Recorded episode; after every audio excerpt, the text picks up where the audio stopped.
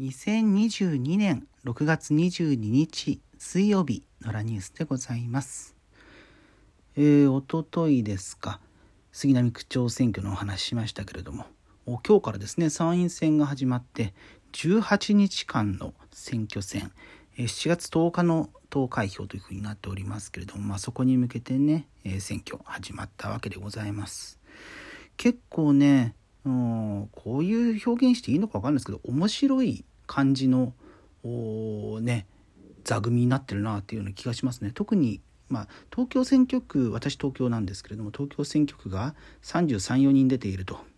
えー、まあ、もちろんねその有力な候補者とされる、まあ、現役だったりとか党が強い人とか、まあ、そういう方っていうのは、まあ、ある程度いるわけなんですけれども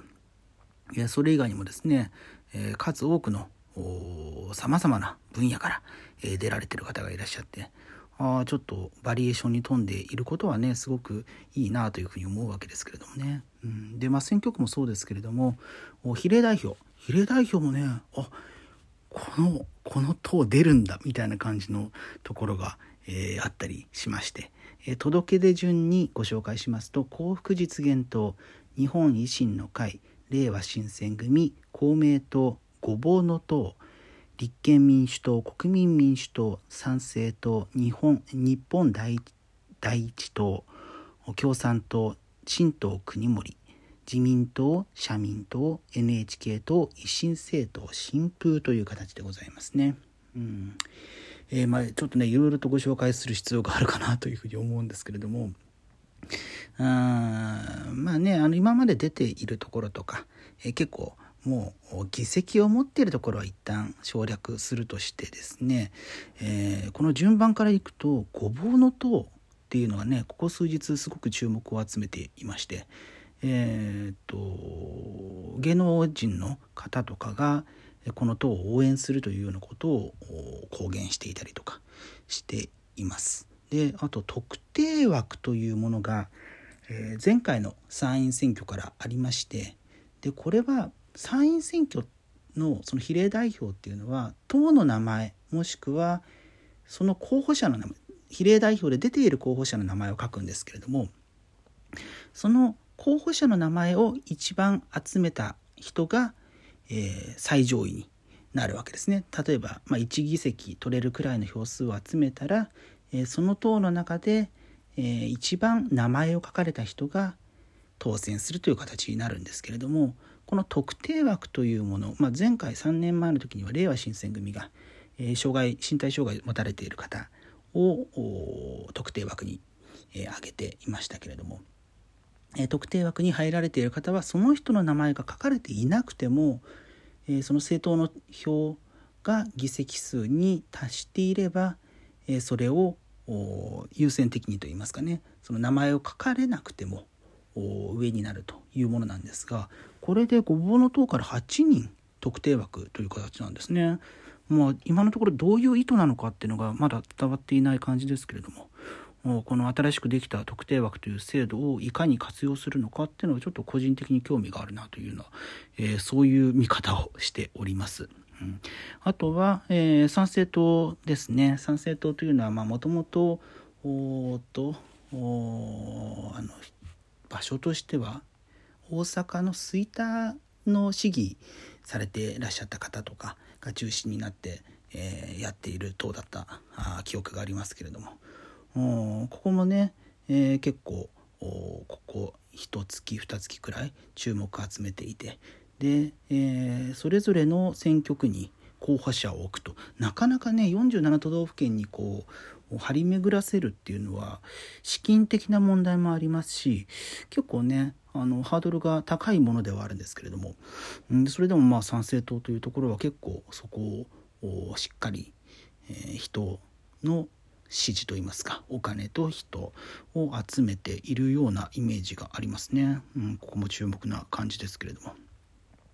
であとは日本第一党。ここは比例として出たことってありましたっけ？ね、あの桜井誠さんという方が出られて、まあ、あの都知事選とかね何度か出られている方ですけれども、えー、のところだったりとか新党国盛、えー、これも、まあ、どちらかというとその保守系の政党が多いなっていうイメージがありますね日本大党もそうですし新党国盛もそうですしあと維新政党新風久々に、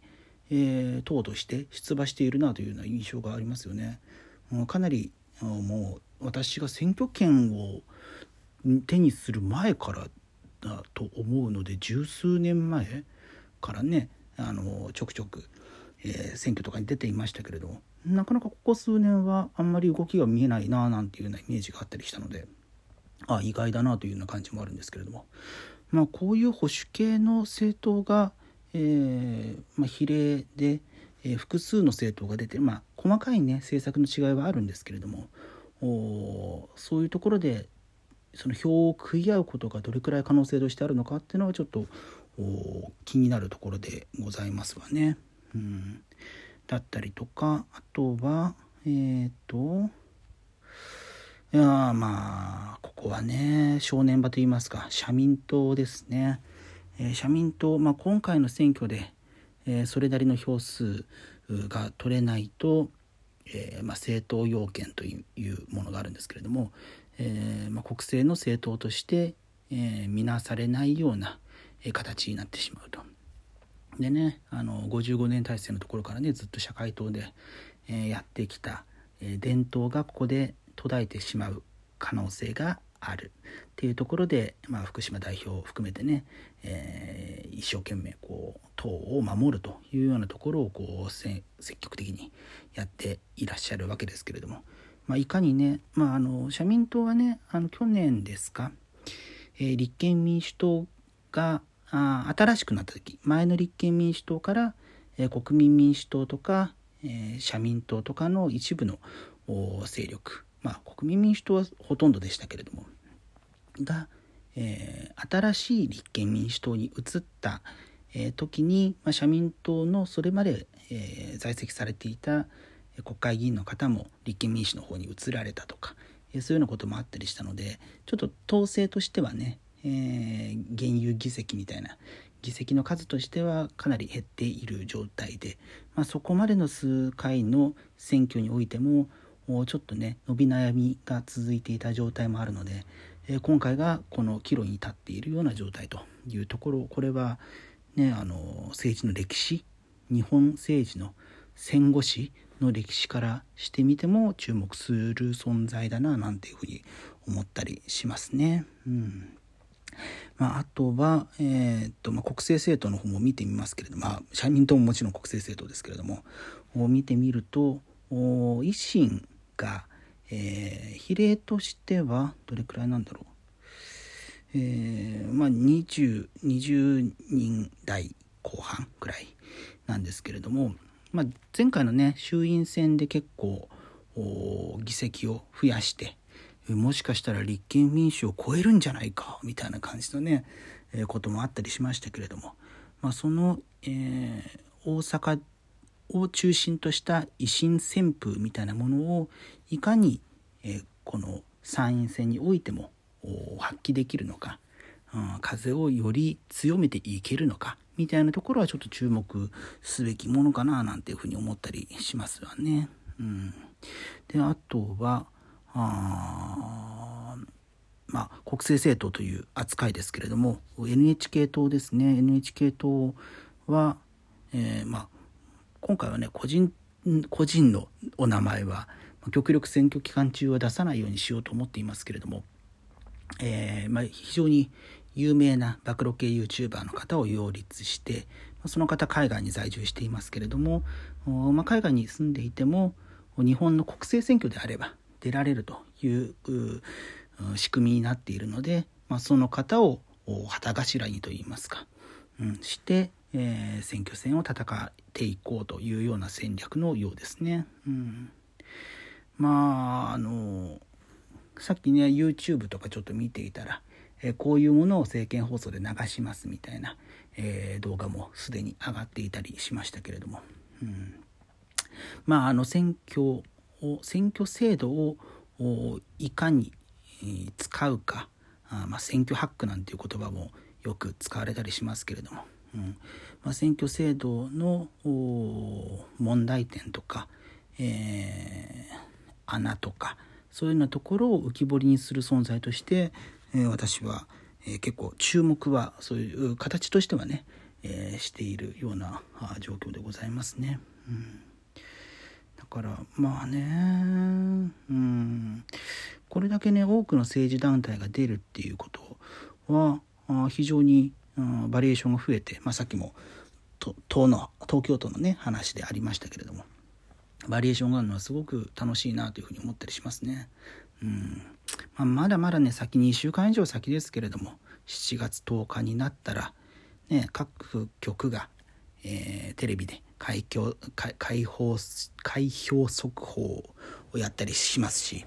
まあね今回もねあの前回去年の衆院選に引き続いて TBS は爆笑問題太田光さんを えー、起用するとか何かねそういうようなことも話題になっていますけれども。やっぱりね選挙特番開票速報はね先を伸びながらねうだうだ言いながら見るのが一番ね楽しいんでね。